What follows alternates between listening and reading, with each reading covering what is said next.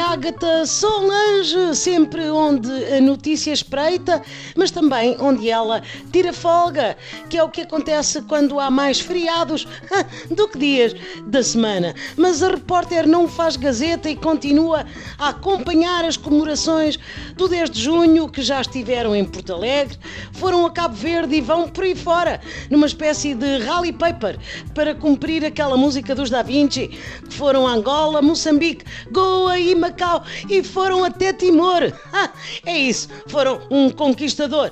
É tipo volta a Portugal, mas com carros com bandeirinhas no capô e o presidente Marcelo a liderar o pelotão.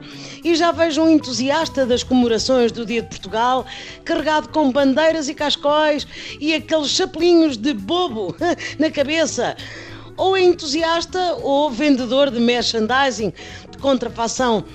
Olá, sou Agatha Solange e pergunto: Portugal! Portugal! Portugal! Aqui está o entusiasmo patriótico. Deve ser um dos galardoados com uma medalha ou uma comenda, ou melhor, com um beijinho e uma selfie do Presidente da República. Epá, com a medalha, com o beijinho, a gente ganhamos a taça, pá! Somos campeões do, portanto, do mundo da Europa!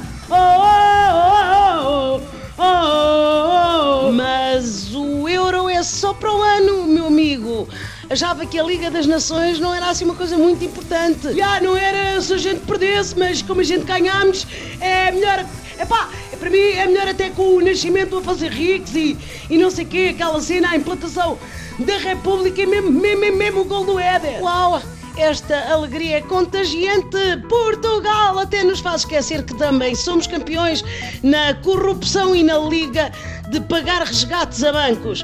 Foi a Agatha Solange sempre a gritar Portugal no acontecimento.